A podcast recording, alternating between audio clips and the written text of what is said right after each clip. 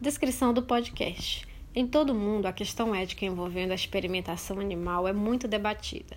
Nesse podcast, questionaremos alguns pontos a favor e contra o uso de animais em testes para que você, ouvinte, possa refletir sobre o tema. Será apresentado por mim, Gleiane e Camila. Os animais são modelos que possuem semelhança com os humanos a nível anatômico e fisiológico. Compartilhamos aproximadamente 99% do nosso DNA com camundongos.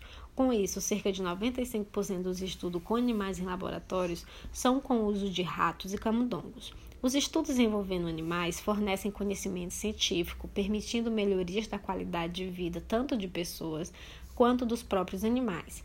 As pesquisas auxiliam na segurança das dosagens de novos medicamentos, tratamentos médicos e evitam que as pessoas sejam submetidas a substâncias perigosas.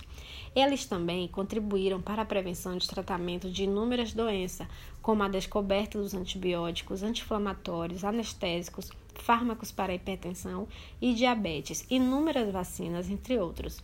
Em favor do bem-estar animal, existem diversas leis de proteção e regulamentação realizada por diversos órgãos competentes, obedecendo os critérios éticos.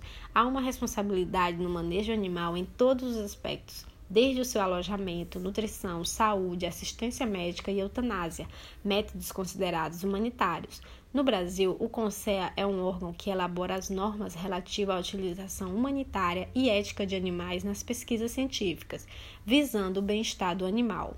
E o CEA é uma autoridade indispensável para aprovação e controle das atividades das instituições de pesquisa, seguindo as normas do CONSEA.